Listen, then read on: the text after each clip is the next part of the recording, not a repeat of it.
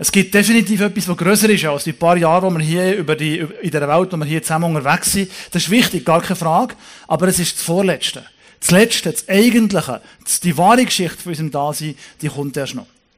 Die beiden Texte geben uns zwei Einsichten. Erstens, die Welt ist nie wirklich unser letztes Zuhause. Und zweitens, wir sind auf eine andere Welt her geschaffen worden. Und das heisst, wir sind unterwegs auf ein Ziel. Und da fragt sich natürlich, was ist das für ein Ziel? Also, wenn ich mir Gedanken mache, wo mache ich im Sommer mit meiner Familie Ferien, ist immer das Erste, wo gehen wir her? Und erst dann frage ich, wie komme ich dort her? Umgekehrt ist nicht so sinnvoll, oder? Wenn ich mir überlege, wie komme ich jetzt in Gardin, aber gehe in die Riviera, ist irgendwie sinnlos. Also, man muss schon zuerst wissen, wo man hergeht, das Ziel kennen, und das ist mir eigentlich die match entscheidende Frage für Christenmenschen. Was ist das Ziel von unserer Reise der Zeit und der Ewigkeit? Alles andere ist, gemessen all dem ist alles andere sekundär. Und darum würde ich gerne ein paar Texte dazu sagen, oder ein paar Worte dazu sagen zu dem Text von Jesus, weil das zeigt etwas vom Weg und vom Ziel, was für uns denkt ist. Ganz kurz der Kontext, weil, ich habe es am Morgen schon gesagt, die Bibel ist vor 2000 Jahren geschrieben worden, in eine andere Welt, an andere Menschen, und wir müssen das Wort auf heute übersetzen. Es ist ja nicht, die haben nicht an, also sorry, aber die haben nicht an uns gedacht, heute Abend hier, wo sie das geschrieben haben, sondern wir gehen in die Zeit zurück, versuchen dort zu verstehen und dann auf heute anzuwenden. Und dann wird das plötzlich zu einem lebendigen Wort für uns. Ganz kurz, der Text, der heute relevant ist, Johannes 14, steht im zweiten Teil vom Johannesevangelium. In den ersten 11, 12 Kapitel tut sich Jesus vor der Welt offenbaren. Aber nachher, im zweiten Teil, tut er sich nur noch vor seinen Jüngern offenbaren. Das ist sozusagen ein internes Meeting. Das ganze zweite, ganz zweite Teil vom Evangelium ist sozusagen intern, bis nachher auf Passionsgeschichte, die wieder öffentlich ist. Jesus feiert in Jerusalem mit seinen Jüngern das Passafest. Drei Wochen, Passa, Ostern, schon mitbekommen, oder? Schon Kirchenjahr und so, ist das wichtigste Fest im Jahr. Ich hoffe, dass wir, wir haben bei uns Tradition, da gibt es am Morgen um 6 Uhr Gottesdienst, geht bis um halb 8 Uhr und nachher ist Party mit Champions. Äh, ist kein Witz. Machen wirklich so, das, das ist der Moment, wenn dann nicht Champions, dann nie. Also das ist schon das grösste Fest im Jahr, muss man feiern. Jetzt hat er etwas gelernt. genau. Für eure Kirchenkultur. Wie auch immer. Ähm, aber dann ist die, das Fest mit dem, das Passafest und da passieren ein paar ganz, ganz spezielle Sachen. Erstens, Jesus bezeichnet den Verräter. Das ist schon sehr speziell. Er bezeichnet den Verräter und er wäscht ihm Füße. Das muss man sich mal auf der Zunge lassen gehen. Der, der ihn nachher wird verraten, wird dem wäscht er zuerst Füße. Das Zweite, was dort hier passiert, Jesus redet davon, dass er zu seinem Vater geht und gibt das Gebot von der Liebe. Und Petrus natürlich gesehen, gerade vor mir, Herr, wo du hergehst, ich komme mit, egal ob es mir das Leben kostet oder Leben oder Tod, ist Wurscht. Und Jesus sagt, stopp, stopp, stopp. Du wirst mich noch heute dreimal verleugnen. Petrus die große Vision und Jesus der Realist. So wird es aussehen. Das ist die Fakten von deinem Leben. Ist nicht ganz so heroisch, nicht ganz so glorios, es ist ziemlich gebrochen und ziemlich gescheitert. Das ist die Realität, die ich oft bei mir auch wahrnehme. Sehr oft eine gebrochene Existenz. Selten mit wehenden Flaggen und so. Ganz selten. Aus dem heraus kommt nachher der Dialog, wo ich ein paar Gedanken mit euch teilen möchte. Johannes 14, 1 bis 7. Lasst euch doch nichts in eurem Glauben erschüttern, sagt Jesus zu seinen Jüngern, vertraut auf Gott und vertraut auf mich. Wenn man sich klar macht, was jetzt der Kontext ist, historisch. Jetzt hat er gerade dem Petrus gesagt, du wirst mich dreimal verlügnen. Und das nächste, lass dich nicht erschüttern in deinem Glauben. Und da gibt es zwei Sachen dazu zu sagen. Erstens steht im Grund, also im griechischen Grundtext eigentlich, euer Herz werde nicht bestürzt oder erschüttert. Und das Herz ist im hebräischen Denken, im Alten Testament, und das, die Menschen sind alles alttestamentliche Menschen gesehen. Jesus war ein Alttestamentler gewesen, und die Jungen sind Alttestamentler gewesen, und das Neue Testament es noch gar nicht gegeben. Die Christen, also die ersten Christen die Bibel gelesen haben, haben immer das Alte Testament gelesen. Wo das Neue muss, das erst geschrieben werden. Man kann nicht etwas lesen, was nicht existiert. Also die Menschen haben alttestamentlich gedacht und im Alten Testament ist das Herz das Organ vom Denken gesehen. Nicht mit dem Kopf, also die haben schon, schon gewusst, dass man nicht nur für eine Coiffeur, es ist schon gewusst, dass etwas drin ist, aber eigentlich das Organ vom Denken ist das Herz gesehen. Das ist sozusagen der Personenkern. Mit dem Organ hat man gedacht, entschieden, gefühlt, das ist der Personenkern gewesen, der Ort, wo man geglaubt hat. Und darum steht übrigens in der, in der Weisheitsliteratur auch, dass die Weisheit im Herz wohnt wenn sie da wohnt. Bei denen wohnt sie nicht so fest. Aber wenn sie wohnt, ist sie im Herz angesiedelt, im Zentrum für seine Person sein. Das Herz als Zentralorgan. Und das soll nicht erschüttert werden. Wie, wie, wie kann das sein? Indem, dass wir glauben oder vertrauen. Und wieder das griechische Wort, das hier steht, geht natürlich auf eine alttestamentliche Vorstellung zurück, Hebräisch. Und Glaube im hebräischen Denken meint, sich in jemandem festmachen. Sich an jemandem festklammern. Das ist nicht ein enormes Vertrauen oder eine enorme Tiefe oder eine extreme Hingabe, sondern ein existenzielles Geworfensein auf jemanden oder etwas. Und hier natürlich im Blick auf Gott. Glaube heisst also, ich klammere mich an Gott fest. Also meine Klette. Oder, na, äh, oder, oder äh, ein Hund, der sich etwas verbeißt, da bringt man nicht mehr, es geht nicht mehr los, oder? Aber eigentlich ist es nicht ein Klammer, das wir festmachen in Gott, sondern Gott klammert sich an uns. Das ist der entscheidende Unterschied. Wenn wir untreu sind, bleibt Gott doch, doch trotzdem treu. Es wird nicht so sein, dass wir alle zusammen irgendwie grandios und glorios in die Ewigkeit einmarschieren, sondern mit allergrößter Wahrscheinlichkeit sehr gebrochen. Ich habe es mal erlebt, bei uns in der Gemeinde hat jemand so einen, so einen, äh, einen Krug mitgebracht, etwa so hoch. Grosser Krug, der ist, voll, der ist also ein Tonkrug, der ist zerbrochen gewesen, und dann hat man ihn geleimt.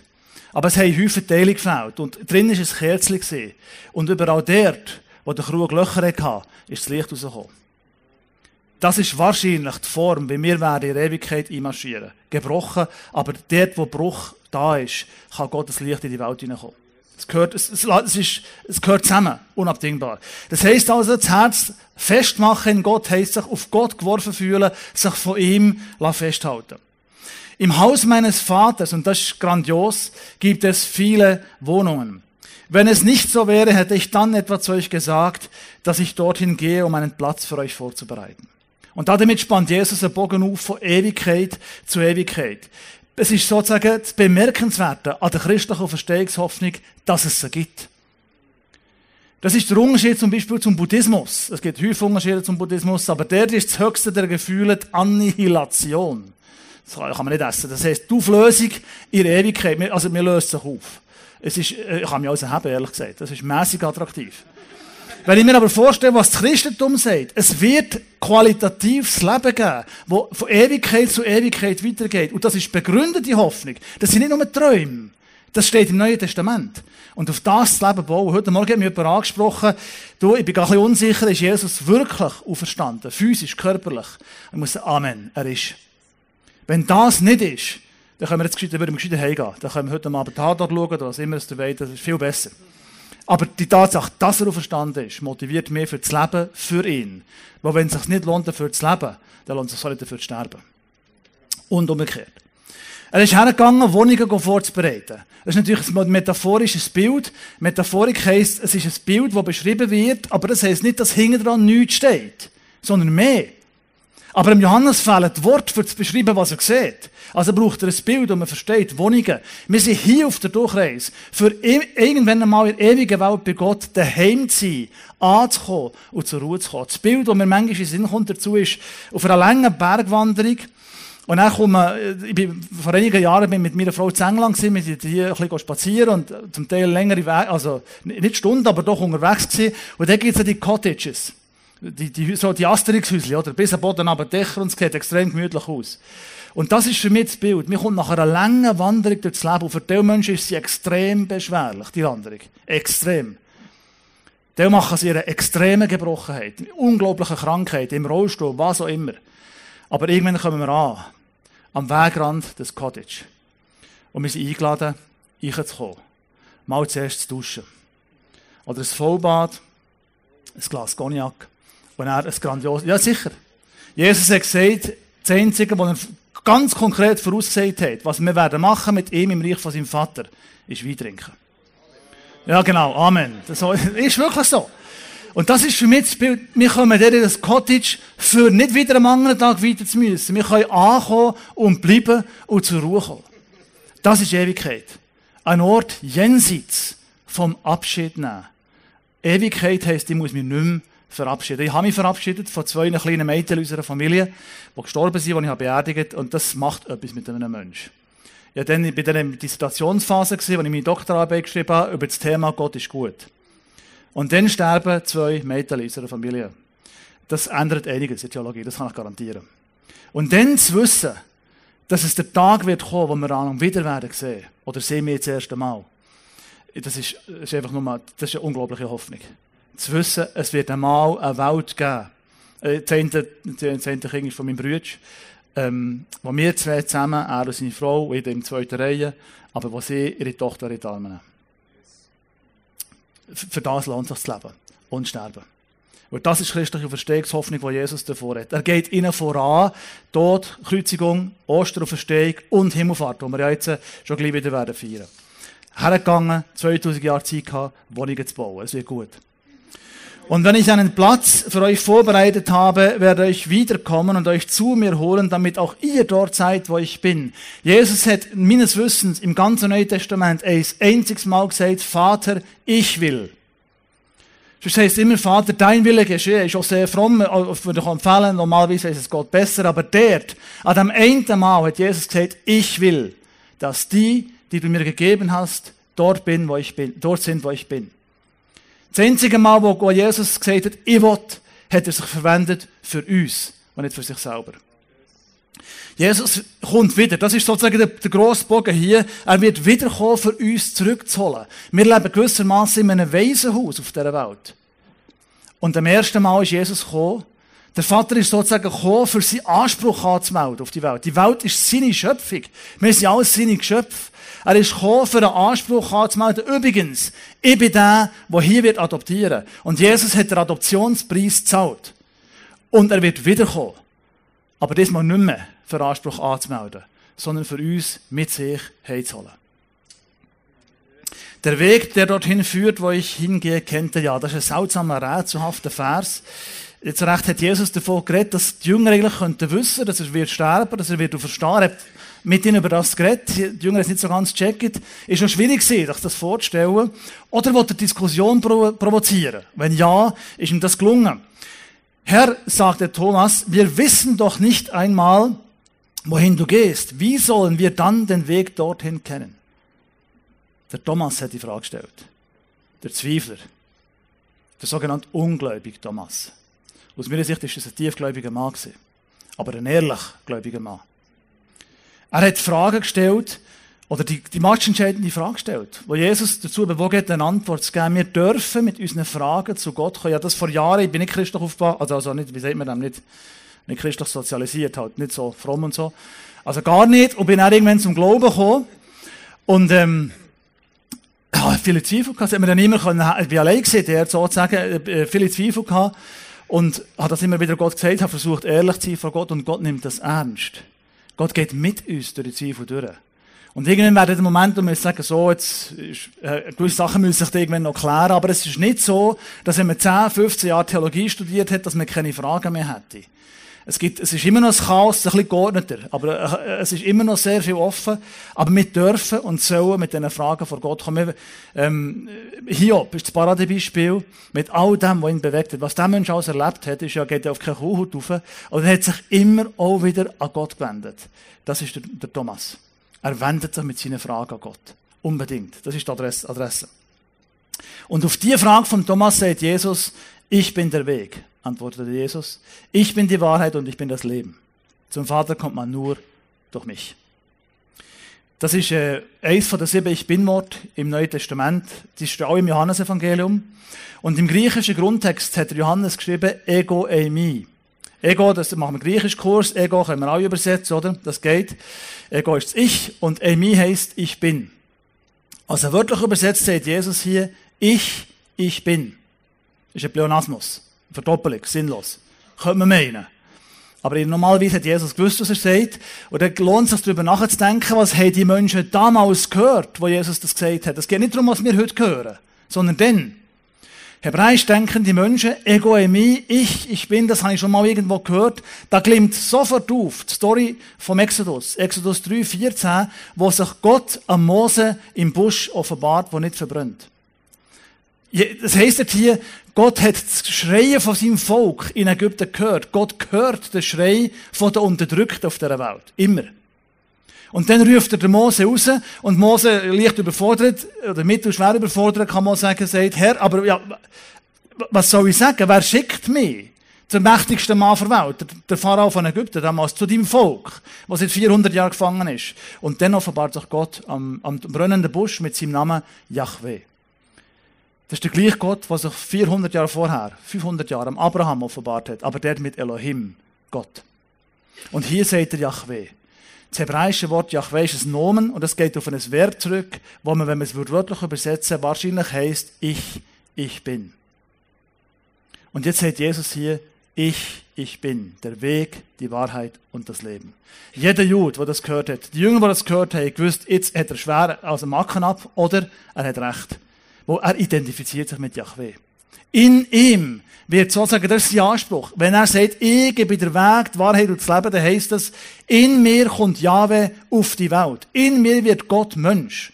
Das ist eine Identifizierung. Entweder stimmt das oder er ist schwer gestört.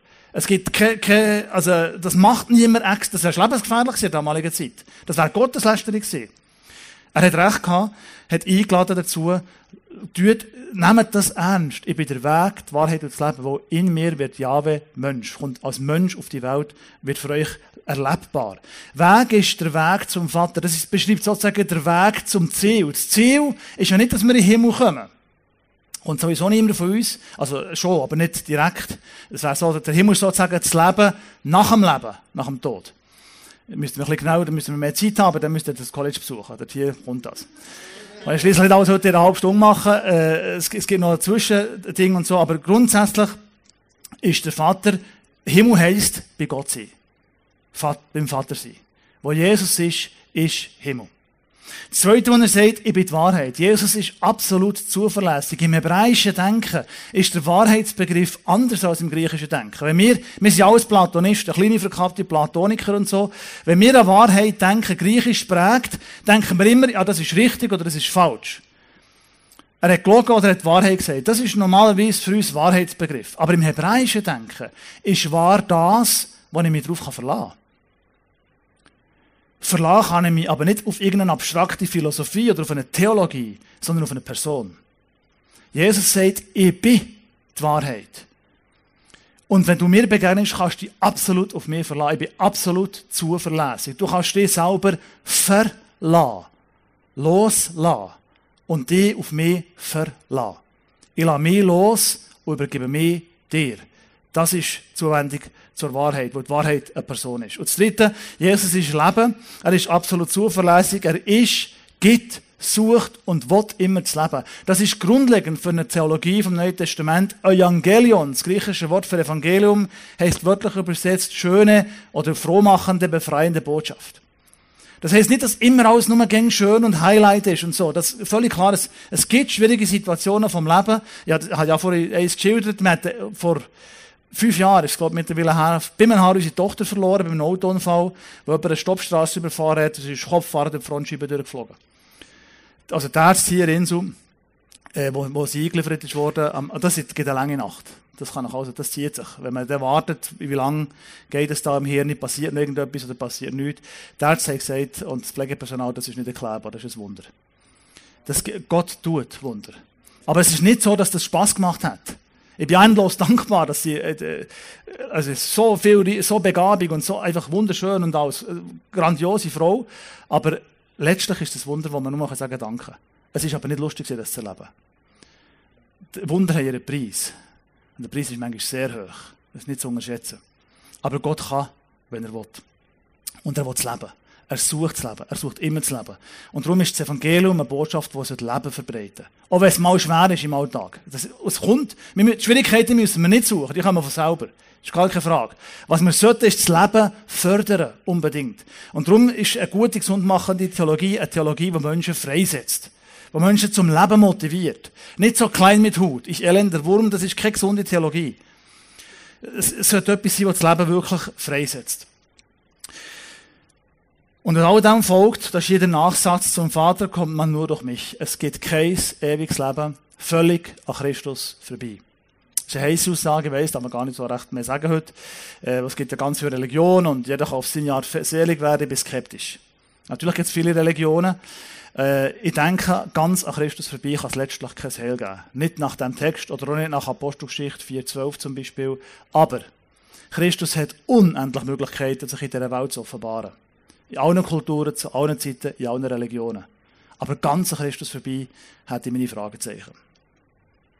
Wenn ihr erkannt habt, wer ich bin, werdet ihr auch meinen Vater erkennen. Ja, ihr kennt ihn bereits, ihr habt ihn bereits gesehen. Das ist genau das, was ich vorhin gesagt habe. Jesus identifiziert sich mit dem Vater. Wer Jesus sieht, begegnet dem Vater. Wo Christus und der Vater sind eins. Und dann heißt sie, ihr werdet, ihr werdet erkennen, nicht ihr erkennt. Futur, zukünftig. Wieder der grosse Bogen, wo Jesus hier spannt. Jetzt schon können wir Gott erkennen, indem wir eine Beziehung mit Christus leben. Aber eigentlich erst wirklich sehen, wie er ist. Gott sozusagen face to face begegnen. Das wird erst in der kommenden Welt möglich sein. Darum sind wir hier nicht ganz daheim. Das Cottage wartet erst noch auf uns. Die ewige Welt wird ein Ort sein, jenseits von der Zeit. Wo die Zeit wird es nicht mehr geben. Die Zeit ist ein Teil der Schöpfung. Gott hat existiert in einem Raum vor der Zeit und wir werden mit ihm in einem Raum leben nach der Zeit. Und vielleicht ist, muss man uns die Ewigkeit auch viel dynamischer vorstellen. Also man das, das ist nicht, man kann man nicht her und spielen Harfe. Das ist, ähm, das wird nicht, also es gibt sicher irgendwie, vielleicht gibt es Harfe, das weiß ich nicht, aber das hat mich manchmal gestresst, die Vorstellung. Ich kann, ich kann nicht annähernd so gut singen, also ich würde nicht erleben. Wenn ich auf der Bühne singe, es geht, geht gar nicht. Das ist für mich Stress gewesen. In der Ewigkeit loben wir Gott und beten wir Gott tagelang. Das ist mir brutal anstrengend. Bis ich begriffen habe, dass wenn ich dort dabei bin in der Ewigkeit, dann ist meine Existenz dort Anbetung. Wo ich bin überhaupt nur dort aufgrund von Gottes Gnade.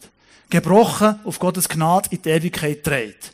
Das ist mein Szenario von meinem Leben. Es ist hauchdünn Eis, wenn ich mich auf mich selber würde verlassen. Die Tatsache, dass ich dort dabei bin, wenn ich es bin, ist Gottes Geschenk. Und das betet Gott an. Wir sind geschaffen, Gott zu, zu, zu loben und zu preisen mit unserer ganzen Existenz. Das ist halt für grundlegend schon sehr, sehr befreiend für Leute wie mich, die nicht singen können.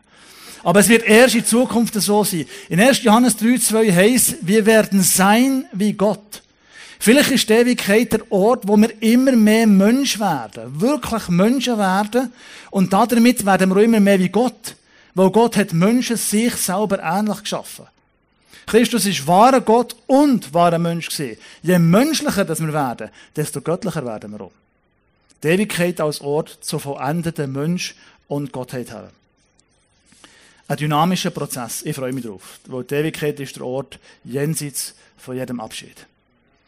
Und ich würde gerne langsam einschwenken zum Schluss und euch noch ein paar Gedanken teilhaben an dem, was ich in letzter Zeit so erlebt habe. Der Gedanke hier habe ich schon kurz angetönt. Ähm, das ist sozusagen der Trag aus dem für mich sehr hoffnungsvoll stiftenden Dialog. Also zwischen Jesus und seinen Jüngern, Petrus und Thomas und so. Wenn wir hier in einem Waisenhaus leben, dann sind wir wirklich nur auf der Durchreise.